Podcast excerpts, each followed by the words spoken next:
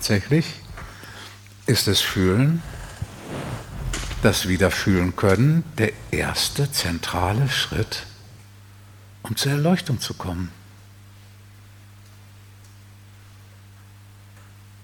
Das ist demütigend, dass man mit so etwas Einfachem anfangen muss. Das ist demütigend. Man hat sich den Weg zur Erleuchtung als etwas sehr Heiliges und sehr Erhebendes, etwas sehr Erbauliches vorgestellt, das auch dazu dienen kann, sich ein ganzes Stück besser zu fühlen als die anderen Menschen. Und jetzt soll man sich eingestehen, dass man der pure Anfänger ist und wie ein Blinder herumtapst mit den simpelsten Gefühlen und plötzlich sich als ärgerlich, wütend, traurig und sonst was wahrzunehmen, auf diese unernste Weise, das ist demütigend.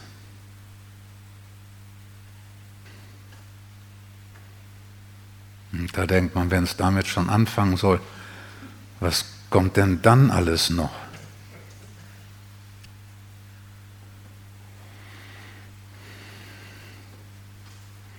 Aber andere haben natürlich schon viel Erfahrung damit und, wissen auch, dass es natürlich nicht auf das Fühlen an sich ankommt, sondern auf das Fühlen und Nicht-Tun.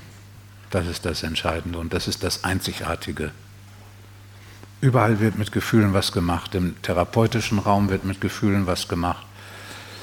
In der Meditation werden Gefühle beiseite gestellt. Überall ein Machen mit Gefühlen. Oder noch furchtbarer ist, dass sie transformiert werden. Wut wird in Mitgefühl transformiert.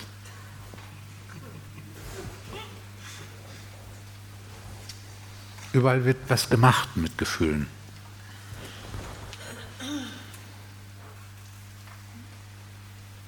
Und stattdessen fühlen und nichts machen ist ganz, ganz extrem selten und nahezu einzigartig. Ich habe das von meinem Lehrer gelernt und vor 650, 700 Jahren gab es das auch schon mal. Bei Johannes Tauler und Meister Eckhart gab es das. Das war da klar und vollständig. Haben die Menschen nur vergessen, war ihnen zu simpel, zu demütigend, wollten was Erbauliches haben.